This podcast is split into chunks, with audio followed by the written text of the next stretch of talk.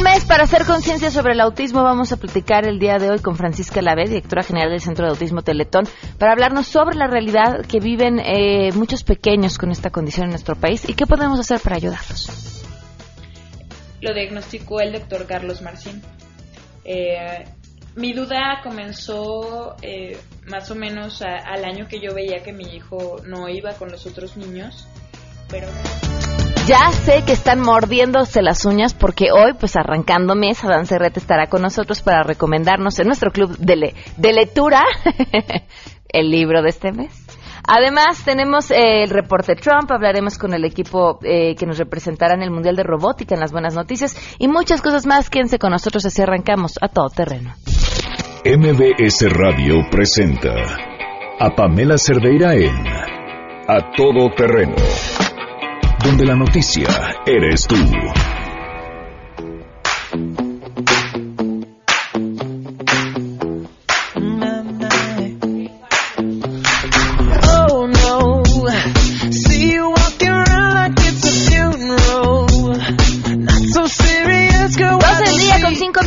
Bienvenidos del día, bueno, sí, de la tarde, con cinco minutos. Bienvenidos, gracias por acompañarnos a todo terreno en este lunes 3 de abril del 2017. Arrancando mes, eh, contenta de poderlos saludar, platicar con ustedes. El teléfono en cabina 5166125, el número de WhatsApp 5533329585. Gracias por todos sus mensajes desde temprano. Este, Yonadab, muchas gracias. Eh, igual te deseamos una excelente semana. No sufras por el cambio de horario. Eh, Víctor Manuel, muchas gracias. Gracias por escucharnos en este lunes. Chayo, también te mandamos un fuerte abrazo. Rigoberto igual. Elías Herrera, gran inicio de semana. María Eugenia Sánchez también para ti. Este, no recuerdo un año en el que la gente se quejara tanto del cambio de horario. O es que cada año estamos más viejos y nos cuesta más trabajo adaptarnos, de verdad. Eh, no no recuerdo uno que le sea que le sea leve en dos semanas esto esto habrá pasado. Espero uno lo va superando y normalmente se siente mejor cuando ya viene el próximo cambio de horario. Pero este sí lo disfrutamos porque porque nadie nadie se enoja con levantarse una hora más tarde. Pero bueno, pues es lo que nos toca y es lo que hay. Vamos a arrancar de una vez con la información y este aprovecho para saludar a mi compañero René Cruz.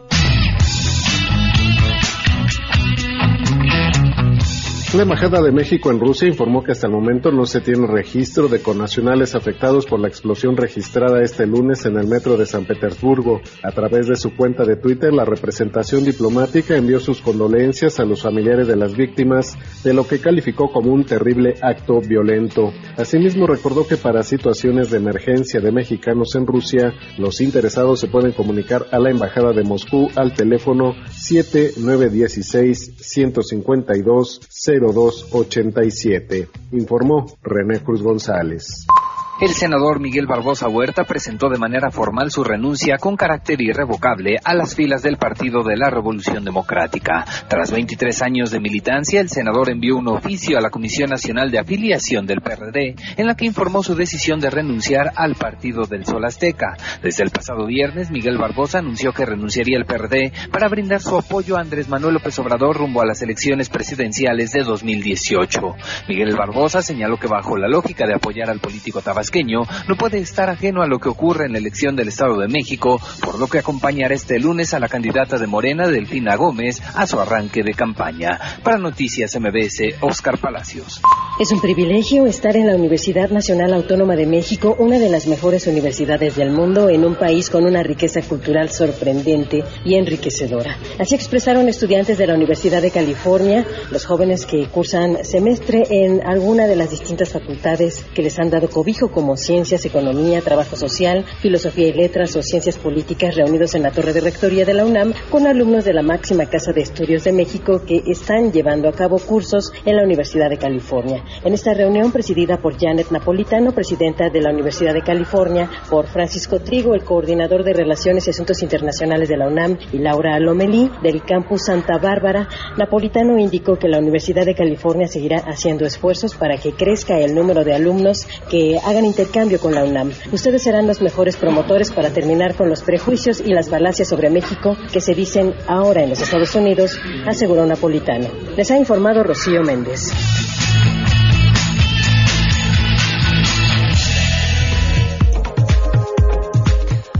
12 del día con 8 minutos. Eh, seguramente recuerdan, porque hemos platicado con ellos en diversas ocasiones, con mensajeros urbanos que hacen una serie de videos.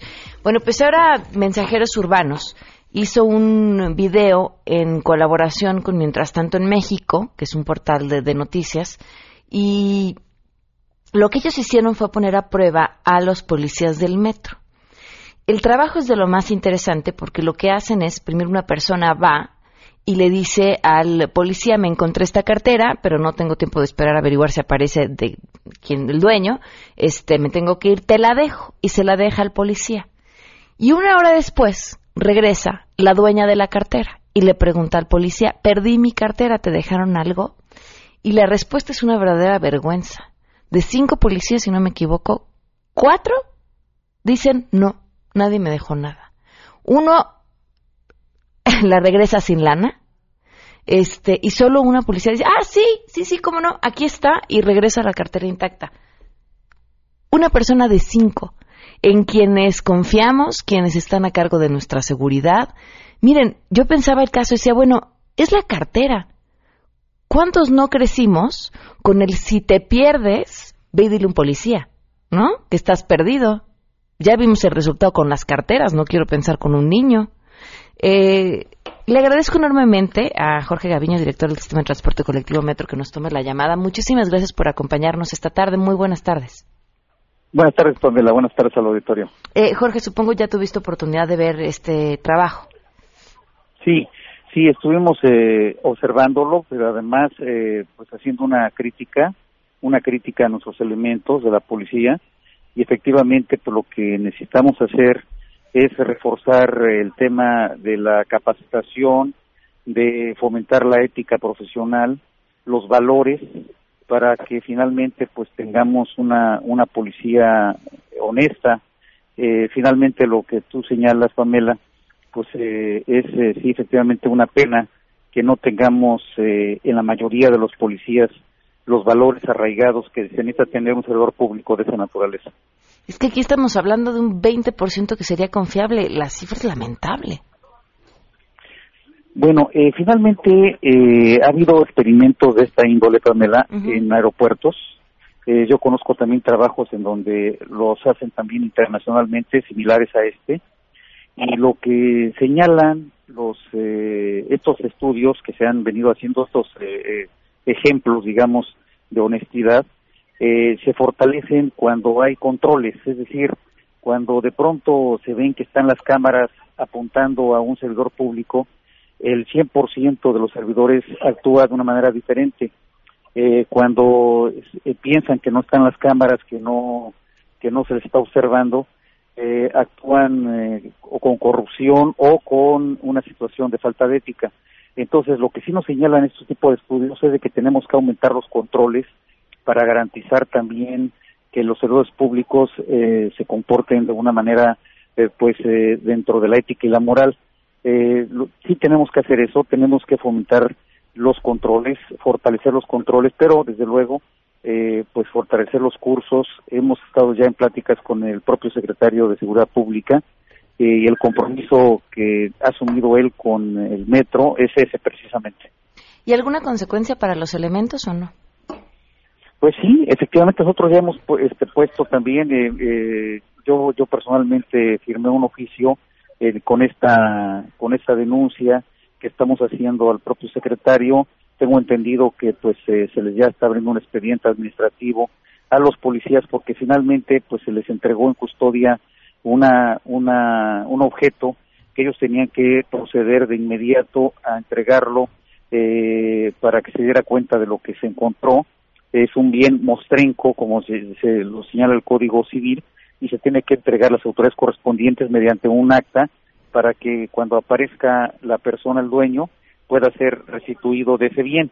Entonces, eh, finalmente sí, sí necesitamos capacitar. Eh, finalmente, un policía, como tú lo señalas, actuó dentro de la norma, eh, ni siquiera había revisado la cartera según se supo después, él de inmediato entregó este objeto que no le pertenecía, se cercioró de que era la persona que de la cual tenía pues elementos para saber que era su dueño y se les entregó.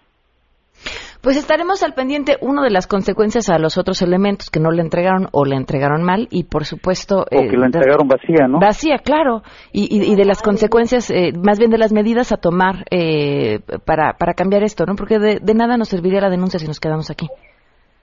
No, desde luego, tenemos que dar consecuencias y sobre todo que sirva de ejemplo para los buenos policías, porque sí los hay, y hay eh, policías que tenemos que apuntalar esos valores, y a los policías que no los tienen, pues tenemos que buscar la forma de, de arraigarle estos principios fundamentales. ¿Y algún reconocimiento para quien sí lo hizo? Que no debería, Sí, ¿no? No sé. No, no, eh, yo creo que sí tenemos que hacerlo. Eh, finalmente, cada mes estamos nosotros reconociendo eh, también con diplomas y con un, econo- eh, con un eh, premio económico también a los policías que se destacan eh, mensualmente en el sistema por salvar vidas, porque eh, hemos eh, salvado lo que llamamos de, este programa de Salvemos Vidas, eh, 18 personas que hemos, eh, a través de estos elementos policíacos, salvado, evitando que se arreje- arrojen a las vías, y a todas estas personas los hemos venido reconociendo, y desde luego las acciones honestas también las vamos a premiar. Ok. Pues muy bien, muchísimas gracias por habernos tomado la llamada. Gracias, Pamela. Hasta Hasta luego. luego. 12 con 15. Es que, miren, cuando pensaba de premiar y dice, a las acciones honestas las vamos a premiar, es que lo- la acción honesta tendría que ser el, lo normal, tendría que ser lo de siempre, ¿no? Tendría uno que premiar una acción que vaya todavía más allá de lo normal. Pero cuando nos vemos obligados a premiar lo honesto o a premiar lo correcto o lo que se espera de su trabajo, híjole. Bueno, vamos con las buenas.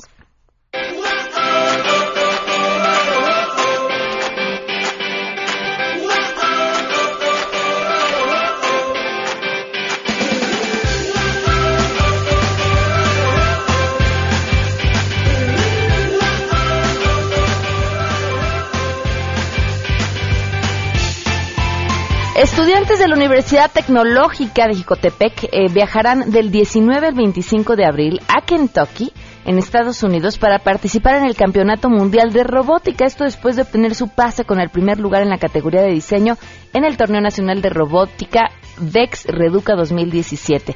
En, eh, su segundo año de participación, estos estudiantes de esta universidad concursaron para este año 2017 con dos equipos de seis estudiantes cada uno, todos ellos de la carrera de mecatrónica de segundo, quinto y octavo cuatrimestre. Eh, Pedro Enrique Trejo Reyes, asesor de los estudiantes, dice que el primer equipo quedó en la semifinal dentro de los cuatro mejores robots, mientras que el segundo logró el primer lugar en diseño. Para desarrollar este proyecto, los estudiantes Edgar Ramírez López, Mario Silverio Rodríguez, Jesús Albín Juárez, Luis Ángel Salas y Olivia Jared Ojeda trabajaron durante un año, además de que concursaron en tres eventos estatales, posteriormente en el nacional, contra más de 100 equipos de universidades e instituciones de todo el país, y ahora van por el mundial. Pues muchísima suerte a todos estos chavos que, que seguramente lo harán, lo harán muy bien. El desempeño de los estudiantes mexicanos en las competencias de robótica generalmente es muy, muy, muy, muy bueno. 12 con 17, vamos a una pausa y continuamos a todo terreno. Más adelante A Todo Terreno. Híjole, una, una historia, una tragedia que el día de hoy cumple un año de haber sucedido y que las autoridades, pues bien, gracias. Vamos a platicar sobre el caso, otra vez sobre el caso de Mayra Chávez. Si te perdiste el programa A Todo Terreno con Pamela Cerdeira, lo puedes escuchar descargando nuestro podcast en www.noticiasmbs.com. Pamela Cerdeira regresa con más en A Todo Terreno, donde la noticia eres tú. Marca el 5166125.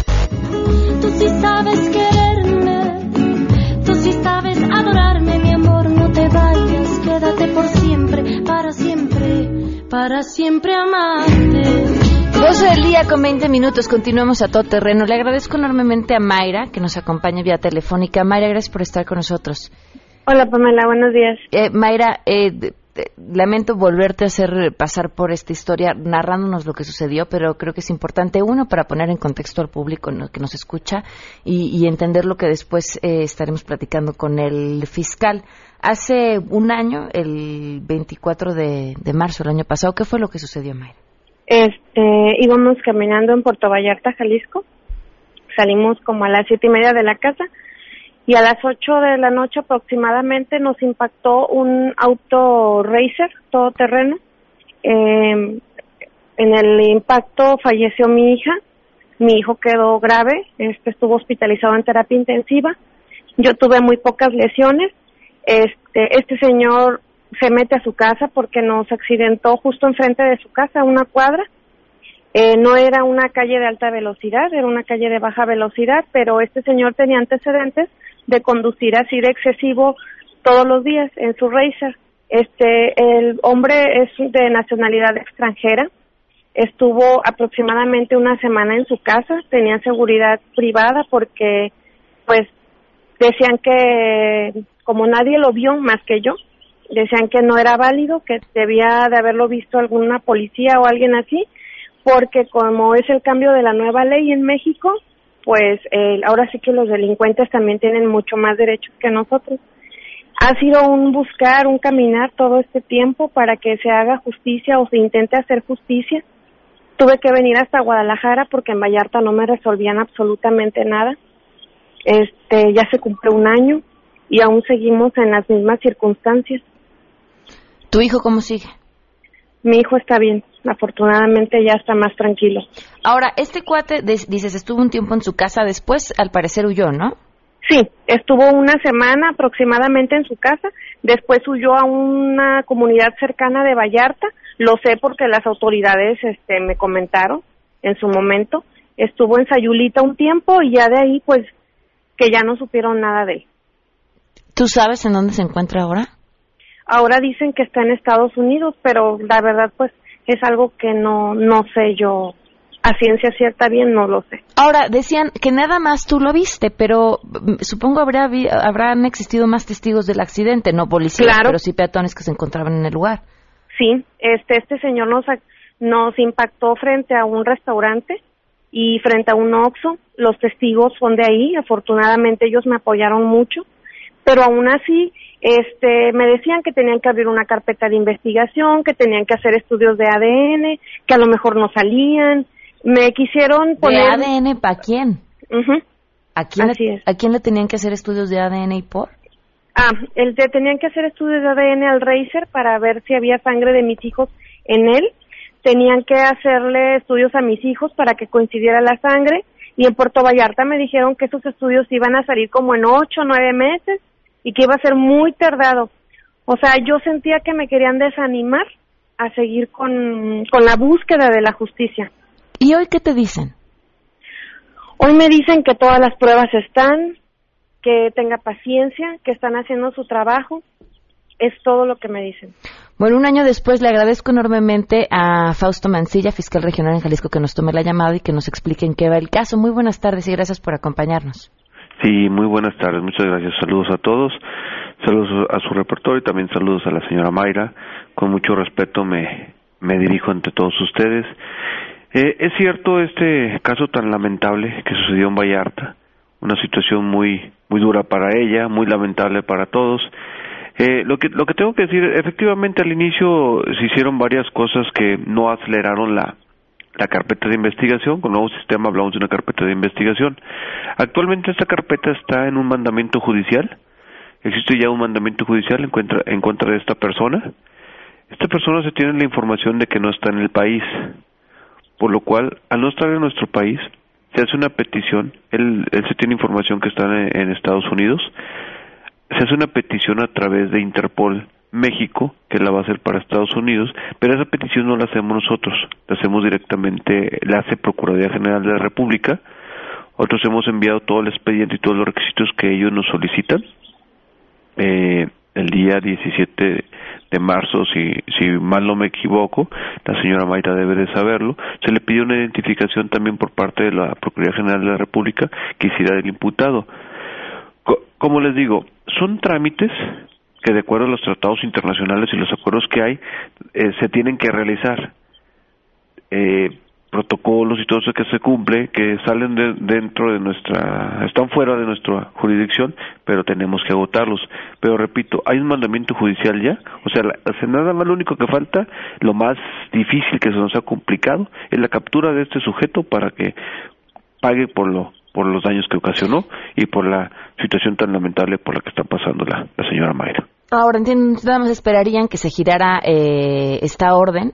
Sin embargo, mm, pregunto, ¿por, ¿por qué se permitió que escapara? O sea, esto, esta orden o esto que se está solicitando es casi un año después. ¿Qué pasó antes y por qué antes no, no, no se hizo lo que se tenía que haber hecho? ¿Por qué no se detuvo a esta persona en el momento si estuvo todavía una semana en su casa? Bueno, mire, hay, hay situaciones que desgraciadamente no estuvieron a mi alcance, la señora Mayla lo sabe, eh, cuando yo llego a, a, este cargo que me es designado por el fiscal general, tomo conocimiento del asunto, eh, lo platicamos, lo trabajamos y le damos este la atención que debe de ser. Hay cosas que están fuera de mi alcance, yo no estuve en, en ese en, el, en la época en que se cometió este este delito, ¿verdad? pero tratamos y como fiscalía enmendar pues los los errores jurídicos que se puedan haber cometido. No no puedo dar respuesta a algo que no tengo la certeza verdad o sea para no no decir cosas que no.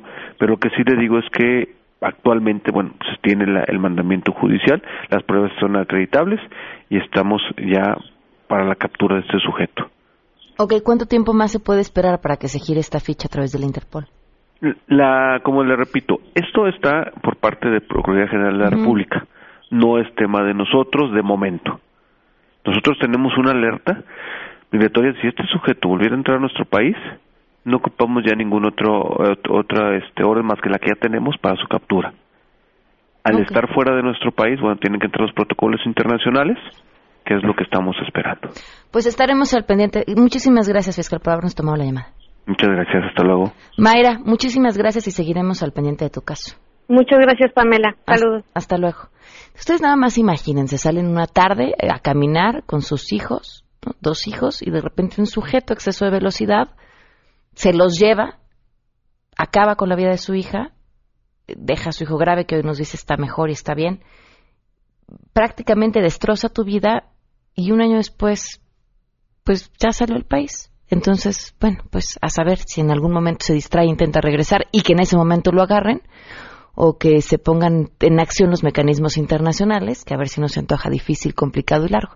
Pero además, algo que veo que narra ella le sucedió y creo que nos sucede a todos siempre. Miren, cuando vamos a levantar un acta de que te robaron el celular, uy, ¿para qué? ¿No? Mire, se tarda mucho, de, de, está, está como pareciera manda por parte del Ministerio Público para decir, no hombre, va a estar bien difícil, de verdad no lo haga, para intentar que nos cansemos desde el principio, renunciemos a lo que es nuestro derecho, porque de verdad no va a servir. ¿A cuántos de ustedes les ha pasado? ¿Cuántas veces en cuántos delitos distintos?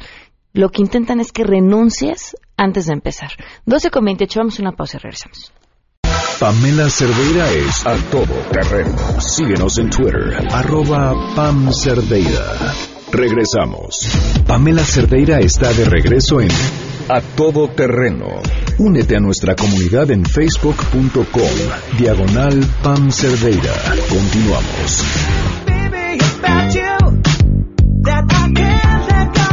12 del día con 32 minutos y ya está con nosotros nuestro director, presidente, fundador, tesorero.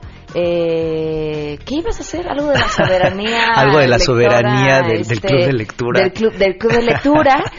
este, porque aquí nos gusta leer. Claro. Este, Adán Serret, ¿cómo Hola estás? Pamela, muy bien, pues la verdad muy muy bien, este, muy contento. Y pues el libro que traemos para este mes es un libro de un escritor mexicano, un periodista y escritor mexicano muy importante, Jorge Cepeda Patterson. Eh, este es un libro que se llama Los Él eh, ha comenzado a escribir una saga desde Los corruptores, luego Milena o el fémur más Bello. Bello. del mundo, que se ganó el premio Planeta, eh, que fue realmente una sorpresa que, que, Jorge lo ganara, una buena sorpresa, una buena noticia. Y ahora eh, saca este tercer libro que me parece que como narrador está muy consolidado con esta novela. Comienza con una especie de guiño, chiste, eh, idea genial, aunque terrible, para el mundo literario, para el mundillo literario. No sé si haya sido la Feria Internacional de Guadalajara. Ay, una vez sí comienza justamente allí en la inauguración, porque es una idea, es como de estas ideas que es como tronar un globo o una cosa así, porque de repente estás en la feria de, Guadalajara y está Mario Vargas Llosa, está el primer ministro de Israel, está un político importantísimo mexicano, están otros cinco activistas eh, por la paz importantísimos, entonces dices, si hubiera un temblor o si algo pasara, el mundo se quedaría, eh, sufriría una gran orfandad. Y así justamente de una manera hipotética, en la Feria del Libro de 2017 de Guadalajara, eh, Jorge Cepeda Patterson pone a Salma Hayek, a un premio Nobel estadounidense hipotético, a algunos políticos fundamentales, y este trueno, eh, llegan a dispararles a la gente y con eso comienza la novela. Entonces, eh, a partir de este asunto, de este fenómeno, comienza a haber una investigación, eh, como las anteriores novelas, metida completamente entraña, entramada en la política y en el mundo político mexicano. Aparece un presidente eh, joven, que su esposa es también joven y guapa, y este a él le gusta mucho jugar tenis y hay también un hipotético tenista mexicano que es una especie de Nadal mexicano que está en los últimos pasos de su carrera y acepta jugar a tenis con el presidente y justamente en ese momento el presidente es con la única persona que puede platicar un poco, que se puede relajar. Entonces ahí cuenta la vida del tenista, cuenta la vida del presidente y lo mejor eh, de, esta novela me parece es quiénes son los investigadores. son cinco personas diferentes, como dice Jorge Cepeda Patterson. le, le, gustaba trabajo poner un investigador, por ejemplo, un judicial, porque pues están completamente corrompidos y si algo y si fuera justo, si fuera honesto, lo matarían en tres segundos, ¿no? Entonces, cinco personas están más difíciles de asesinar, cinco personas que son, se ven directamente eh, inmiscuidas en el problema y esto es lo que los lleva a develar el, el, al asesino o buscar quienes hicieron esto. Pues entonces, creo que es una novela muy interesante, eh, una mujer ahí apasionante con una, una fuerza muy particular que, que bastante admirable, con mucho sentido del humor y pues bueno, es la recomendación para este mes, Los Usurpadores de Jorge Cepeda Patterson en Editorial Planeta. Decía que yo había leído Milena sin saber que ya era la segunda parte de, este trabajo de Jorge Cepeda y me fascinó. Si tuviéramos que compararla, ¿cómo las pondrías? Mira, son novelas muy diferentes porque me parece que esa con el trata de personas eh, tiene un tono mucho más, eh, ¿cuál sería la palabra? Pues mucho más conmovedor, ¿no? Que te mueve más siempre cuando una, una, mujer o alguna persona está siendo tratada en alguna forma peor que la esclavitud, ¿no? En la esclavitud sexual. Eh, creo que te mueve mucho más este, este tipo de problemas y creo que esta novela se mueve más dentro de cómo se llama el género, eh, se llama... Eh, eh, noir, de thriller noir, ahorita me voy a acordar cómo se llama, pero justamente es el, suspenso negro que tiene que ver con la vida política. Este es más, eh, te da más coraje en algunos sentidos, descubres más los entramados, cómo se mueven los políticos, qué es lo que los, los alienta. Eh, como novela, creo que como estructura narrativa me gusta más esta.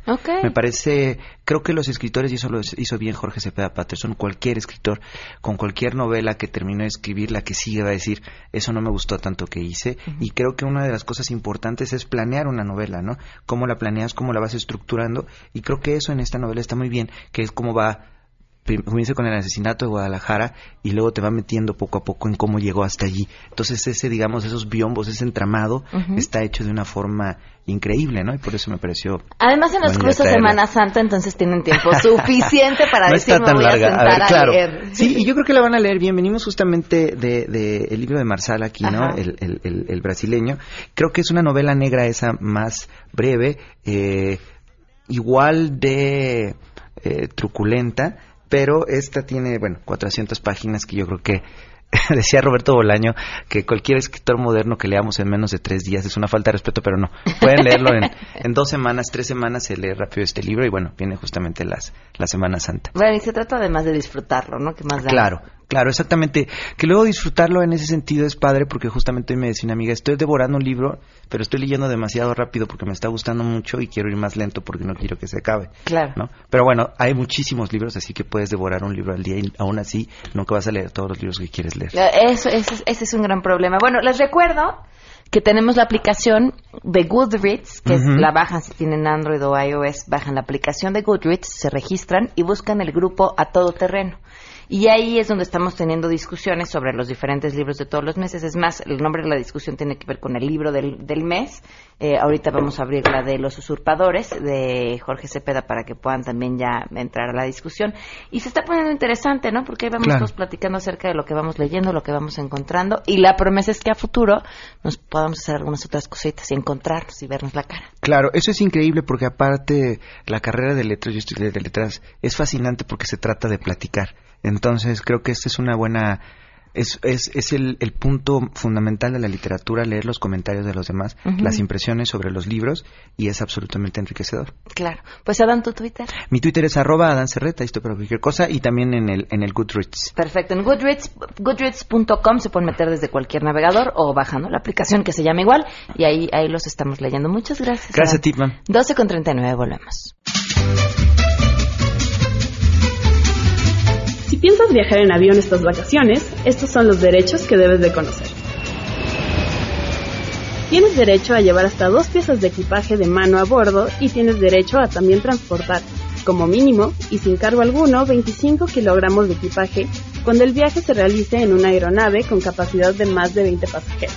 En vuelos de conexión, la aerolínea es responsable de daños sufridos al pasajero y al equipaje documentado. A todo terreno. Si tienes un caso para compartir, escribe a todoterreno.mbs.com. Pamela Cerdeira es a todo terreno. En un momento continuamos. Estamos de regreso. Síguenos en Twitter, arroba Pam Cerdeira, todoterreno, donde la noticia eres tú. Continuamos. 12 del día con 41 minutos. Continuamos a todo terreno. Gracias por seguir con nosotros. Abril es el mes de la conciencia sobre el autismo y ustedes dirán, ¿de verdad todo el mes? Sí. Y vamos a hablar todo el mes sobre el autismo porque es muy importante. Les voy a decir desde mi punto de vista muy personal porque creo.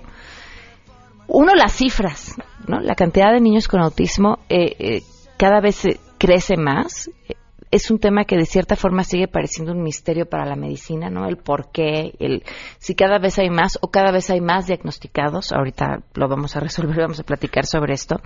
Pero también porque porque es una discapacidad que no se ve a simple vista. Y cuando tú no, tú vas por la calle y ves una persona con silla de ruedas y entenderás que si no hay una rampa seguramente necesitará tu ayuda. Eh, y entonces puedes ir y ofrecerle tu ayuda. Pero si tú estás en un restaurante y el niño de la mesa de al lado comienza a hacer un berrinche o a aventar la comida o a comportarse de forma extraña y lo volteas a ver y no hay nada en su aspecto físico que te pueda indicar que algo está mal, por así decirlo, es probable que vayas y se alarmes de tos a los papás, que pienses que el niño es un mal educado, vaya un sinfín de cosas antes que pensar que probablemente tenga una discapacidad y necesite tu ayuda. Más o menos ese es uno de los una de las tantas cuestiones que hay que hay sobre el autismo porque creo que es bien importante que tomemos conciencia que conozcamos la condición y que además eh, hagamos de este un pues un lugar mejor, un lugar en el que tengamos estos dos, tres segundos de detenernos, voltear a ver a nuestro alrededor y pensar cómo podemos ayudar a hacerle mejor el día a la persona que tenemos al lado. Le agradezco enormemente a Francisca Lave, directora general del Centro de Autismo Teletón, por estar con nosotros. Gracias por acompañarnos. Gracias por la invitación, Pam. Hoy además pensábamos, ¿quién podría venir al programa a hablar sobre autismo? Y, y, bueno, nos quedó clarísimo que tenías que ser tú porque tuvimos la oportunidad de estar ya hace dos años, ¿verdad? Hace dos años. Con ustedes y ver el trabajo que hacen y es impresionante y espectacular. Muchísimas gracias. Hace dos años, o sea, tienes que ir de nuevo. Me, me, me, va, me va, a encantar poderlos visitar, de verdad, porque, miren, cuando uno, eh, por ciertas razones, ha estado cerca de este tema, sabes que uno de los principales problemas con los que se enfrentan las familias con, con, con niños con autismo es eh, ¿a dónde lo llevo? ¿no? El dineral que se gastan en terapias, eh, la poca posibilidad que hay de acceso a un sistema escolarizado y encontrar cómo lo hacen ustedes, pero además la calidad de atención que les están dando a esos niños y a sus familias es de verdad de celebrarse. Muchísimas gracias. Pero bueno, comencemos por explicar un poco qué es el autismo. La pregunta del millón. Sí. El autismo, pues, eh, los trastornos del espectro autista, porque ese es como uh -huh. el, el, el término que se debe de usar, que engloba todos los trastornos, es todo un espectro, es este es un es un déficit del, neuro, del neurodesarrollo, es un trastorno del neurodesarrollo que con el que nacen las personas que tienen autismo. No es algo que se presente después, es algo que te da, no es una enfermedad.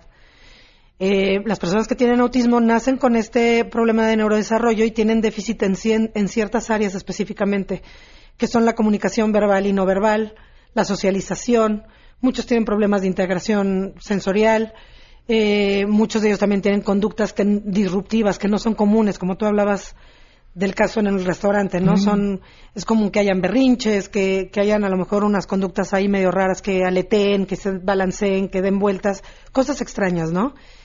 Y, y te digo que es un espectro porque sí, todas las personas que tienen autismo entran con estas, con déficit en estas áreas, todas las comparten, pero son muy diferentes uno de otro.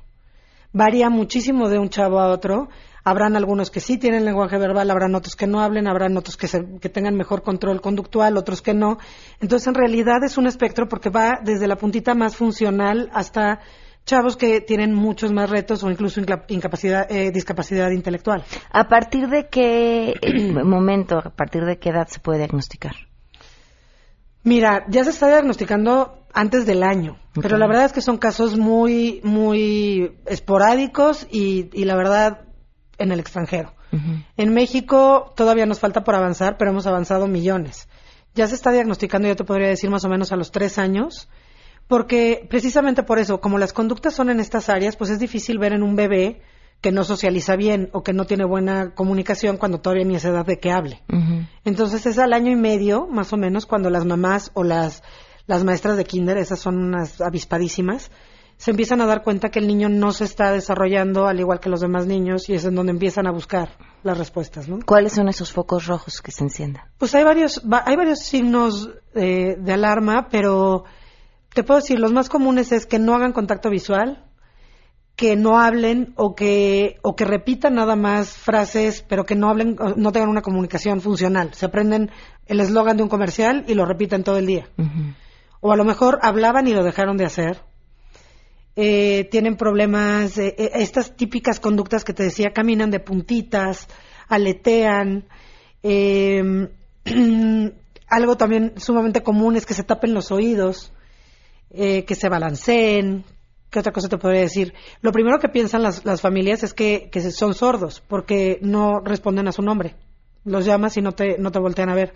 Ya que descartan, descartan que no es sordera, ya es en donde empiezan a investigar qué otras cosas pueden ser. Con los juguetes, no juegan de una forma, de una forma natural. O sea, a un chavito eh, que acaba de ver la película de Peter Pan, eh, agarra un palito y él juega con su imaginación a que es una espada y que él es Peter Pan para los niños con autismo no, carecen de ese juego funcional y de esa imaginación. Entonces, generalmente lo que hacen con sus juguetes o sus cosas es apilarlos o alinearlos o darles, girarlos, ¿no? No, no jugar tal cual.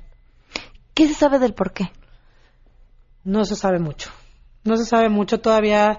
Se está invirtiendo muchísimo dinero en la investigación de, la, de las causas, la o las causas del autismo, pero, pero todavía no se ha podido determinar una causa. Sí se sabe que tiene un factor genético, y esto se sabe por, precisamente por las cifras, ¿no? Es mucho más común en hombres que en, mujeres, cinco hombres por una mujer. Eh, cuando hay hermanos que tienen autismo, aumenta la posibilidad de que haya otro hermano con autismo. Cuando son gemelos, todavía más. Entonces, sí se sabe que hay algo genético, nada más que no se sabe en qué parte del ADN está. Y también se piensa que tiene que ver con un factor ambiental, porque el boom y la, el, el aumento en la incidencia tan grande que ha habido, eh, pues habla de que algo lo está detonando también. Eh, decías, es algo con lo que se nace, pero hay casos de, de niños que presentan un desarrollo normal y que de repente empiezan a perder funciones. De repente ya no pueden hablar o ya no se pueden comunicar. ¿Qué pasa en esos casos? Algunos casos es bien difícil el diagnóstico y hay que pensar en el diagnóstico diferencial porque también se ha puesto un poco de moda el autismo y muchas veces quieren que todo encaje. Ya todo mundo entra en el, espectro, ¿no? Y no necesariamente. Habría que ver qué pasó, pero sí hay un tercio de, de, de los niños que desarrollan, que padecen autismo, que tienen un lenguaje normal, a lo mejor un poquito bajo, pero hablan, se comunican, piden leche, le dicen mamá, y como al año y medio o dos lo dejan de hacer. Sí hay, no se sabe por qué, pero sí hay un porcentaje de niños que sí es autismo, que sí pasa eso. Y, pues eso todavía lo hace más difícil el diagnóstico y, todo lo demás, ¿no? A ti que te toca vivir el día a día con las familias, eh, ¿cuáles son los mm, retos, los mayores retos a los que se enfrentan? Pues, híjole, la verdad es que para cualquier familia que tiene un, hijo con discapacidad, creo que tienen muchísimos, muchísimos retos. Pero en el autismo, todavía yo creo que se les complica un poco más. Porque el primer reto con el que se enfrentan es este, llegar al diagnóstico. Saben que algo no está bien, pero nadie les sabe decir. Pasan por ocho, nueve especialistas antes de llegar a un diagnóstico pierden tiempo, pierden dinero, pierden muchas cosas antes de poder llegar al diagnóstico y ellos saben que, que, algo no está bien y pasan por ese tipo de cosas, ya una vez tienen el diagnóstico y ahora no saben ni con qué se come, ¿no? O sea, ¿qué es el autismo? Está, hay tantas dudas alrededor del autismo, tantos mitos, tantas, tantas curas que no son verdad, entonces es muy confusa también la información que hay, les falta mucha información y luego tienen que vivir con esto de que no se ve, que no se ve, que que si se está portando mal el chavito en el cine o en algún lado, pues van y, les refrescan toda y a mí préstame a tu hijo dos semanas y yo te lo regreso bien, ¿no? O sea, pensando ese niño lo que le hace falta es una nalgada. Ese niño lo que le hace falta es una nalgada, es culpa de la mamá. Incluso hasta, hasta con los doctores es difícil. Imagínate que si tú llevas a tu hijo cada cierto tiempo al doctor por la vacuna o algo, es tan poco el contacto que tiene el doctor con el niño que la mamá le dice, oye, es que no habla, no te agobies, lo que pasa es que lo tienes consentido, es que tú le adivinas qué es lo que quiere, o es que sabes que es muy berrinchudo, a tener reflujo, o es consentido, o sea, es difícil. Las mamás empiezan a ver que hay algo, pero no saben hacia dónde dirigirse. Oye, y algo bien importante, fíjate que la, la mayoría de los médicos, bueno, los mejores médicos con los que he podido tratar te dicen, el, el, instinto de la mamá supera cualquier conocimiento. O sea, no importa lo que el doctor te haya dicho. Totalmente. Si algo adentro de ti te dice que algo no está bien, cualquier tipo de cuestión médica, hazle caso a tu instinto. Totalmente. Siempre, siempre lo digo, siempre lo decimos ahí en el Centro Autismo Teletón. Si tú como papá, como abuelita, porque muchas veces son los, los abuelitos los que están cuidando a los niños, sabes que hay algo que no te late, sigue buscando la respuesta. No te quedes con la primera que te digan porque nadie tiene más, eh, más empatía, más feeling y nadie conoce mejor al niño que, que, la misma familia. Entonces, no te quedes con la primera, con la primera respuesta si no te satisface. ¿Qué esperanza de integración tienen estos niños? Mucha, muchísima. ¿Cómo? Muchísima, pero con la ayuda de la gente. Ahí está, ahí está la bronca. Eh, eh, hoy en día, cuando hablamos de discapacidad, como tú comentabas al inicio de, de este segmento, pues bueno, la gente ya piensa en discapacidad y piensa en el, en el logotipo de la silla de ruedas y piensa en una rampa, ¿no? Y, en eso, pues bueno, hemos avanzado bastante y, y, es visible y todo lo demás. Pero en discapacidades que son de, de índole intelectual, de índole mental, psiquiátrico y estas que no se ven, es mucho más difícil crear conciencia en, en, la, en la sociedad. Un niño con autismo o un adolescente o adulto, porque finalmente van a vivir igual que tú o yo, eh, tienen muchísimas cosas que sí pueden hacer. Sí necesitan mucha terapia y el diagnóstico y la atención oportuna y temprana, integral, intensiva, va a ayudar mucho. Pero para que finalmente sea alguien incluido en la sociedad, necesitamos de esa parte, de la sociedad que conozca de los trastornos, que sepa que existe y que le den la oportunidad de, incluirse. Estamos trabajando con un chorro de escuelas de, del, del sistema educativo público y la verdad es que ahí es en donde está la clave. O sea, cuando a la gente le interesa, tenemos escuelas buenas y escuelas malas, ¿no? Hay maestras buenas y maestras malas. Pero cuando tú encuentras a esa persona que sí está comprometida con el niño y que va a buscar la forma en que ese niño aprenda, que aprende, sí aprende, nada más que aprende de una forma diferente, pues ya está del otro lado. ¿Cómo han logrado estas escuelas integrarlos al sistema público? Pues nosotros trabajamos eh, eh, en el centro. Dinos con cuáles, porque digo, vale la pena reconocérselos no? Pues son, pues, no, sí, son escuelas, ah, son escuelas de la SEP de, sobre todo. Varias. Varias, varias. Trabajamos con muchísimas escuelas y hemos capacitado a más de 2.000 docentes. Eh, estamos trabajando mucho en ese ámbito. Nos, nos interesa mucho. La idea es que en el CAT atendamos a los niños a la edad más temprana posible. Trabajamos muchísimo con ellos para que tengan herramientas en todas estas áreas. Trabajamos muchísimo con los papás desde el punto de vista de duelo y de y de acompañamiento emocional, pero también en capacitación de cómo puedes tú llevar a la práctica en tu casa las cosas que está aprendiendo el niño, pero luego trabajamos con la escuela a la que ese niño va a ir y trabajamos con la maestra y el niño empieza a ir un día para allá y cuatro días en el CAT, dos días, así poco a poco, y después ya que está incluido completamente el niño en la escuela, todavía le damos seguimiento a la escuela por un año más para que tenga todas las herramientas para atenderlo. En lo que te ha tocado vivir, eh, ¿podrías decirnos cómo lo viven estos niños? ¿Cómo viven qué? El autismo. Híjole. Pues es que empezando, empezando porque es un espectro y que todos son muy Distintos, diferentes. lo sé, lo sé, lo sé. Creo que tiene mucho que ver eh, en qué lado del espectro estás. Los chavos que son más funcionales tienen muchas más herramientas para poder llegar a ser independientes y hacer muchas cosas, pero al mismo tiempo se dan mucho cuenta de lo diferentes que son. Entonces esto les causa mucho problema. Quieren ser amigos, sí les interesa tener cuates, pero no saben cómo o no pueden, no tienen las herramientas y eso los deprime. Entonces, los niños funcionales pueden ser más independientes, pero al mismo tiempo creo que lo pueden sufrir un poco más emocionalmente. Si te vas hacia el otro lado del, del espectro, pues son chavos que a lo mejor pues le vale gorro si, si te molestó o no que se encuerara o que gritara o no. Pero sí te puedo decir que son niños que, que que viven con mucha ansiedad por no poder comunicar lo que quieren lo que quieren decir o no entenderte lo que tú les quieres decir.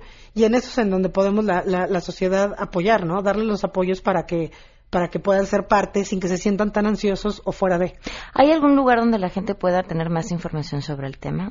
Certera, real. Sí, bueno, porque hay un chorro de con cosas fundamentos que científicos. te mueres. Pero les recomiendo que entren a, a teletón.org. Hay una, una sección exclusiva de autismo.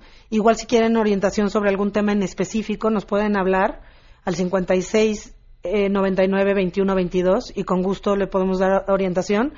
También Autism Speaks es una organización, una fundación gringa muy buena sobre autismo y tiene una sección grande en español.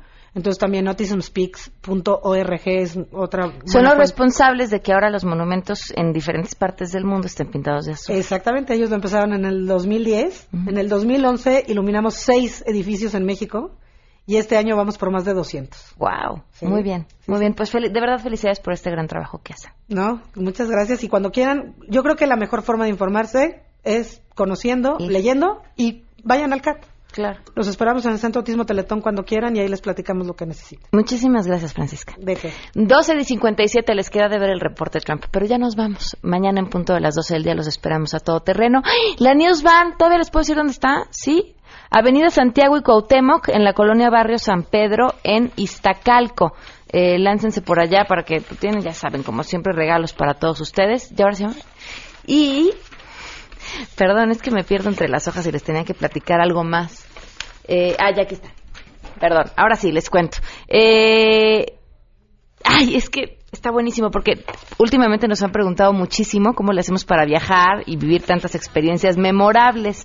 Y bueno, les cuento cómo aprovechar cada oportunidad que tienen. No creen que es complicado, se trata con la tarjeta Socio Club Premier, que los puede convertir en viajeros frecuentes de la vida y disfrutar de todos sus beneficios. Lo único que tienen que hacer es presentarla al pagar en sus compras diarias y al volar con Aeroméxico y aerolíneas de SkyTeam. De esta forma van acumulando sus puntos Premier, que podrán eh, convertir en experiencias memorables como viajar a su destino favorito, pasar un fin de semana inolvidable, una cena romántica o adquirir miles de artículos en la tienda en línea de Club Premier. Si todavía no son socios, se pueden inscribir gratis. Es fácil y muy rápido. Entran a clubpremier.com, dan clic en inscríbete, ingresan sus datos y listos. Reciben su tarjeta de socio y comienzan a acumular puntos al presentarle en más de las 100 empresas afiliadas como Aeroméxico, La Europea, Cabify, Cinepolis.com, Hidrocina, Gandhi, Max Store y mucho más. Así que no hay excusas para empezar a vivir experiencias memorables. Club Premier es eh, sorprendente. Adiós.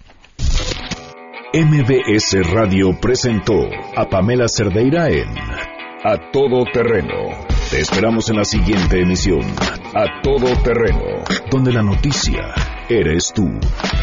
MBS Radio, en entretenimiento, estamos contigo.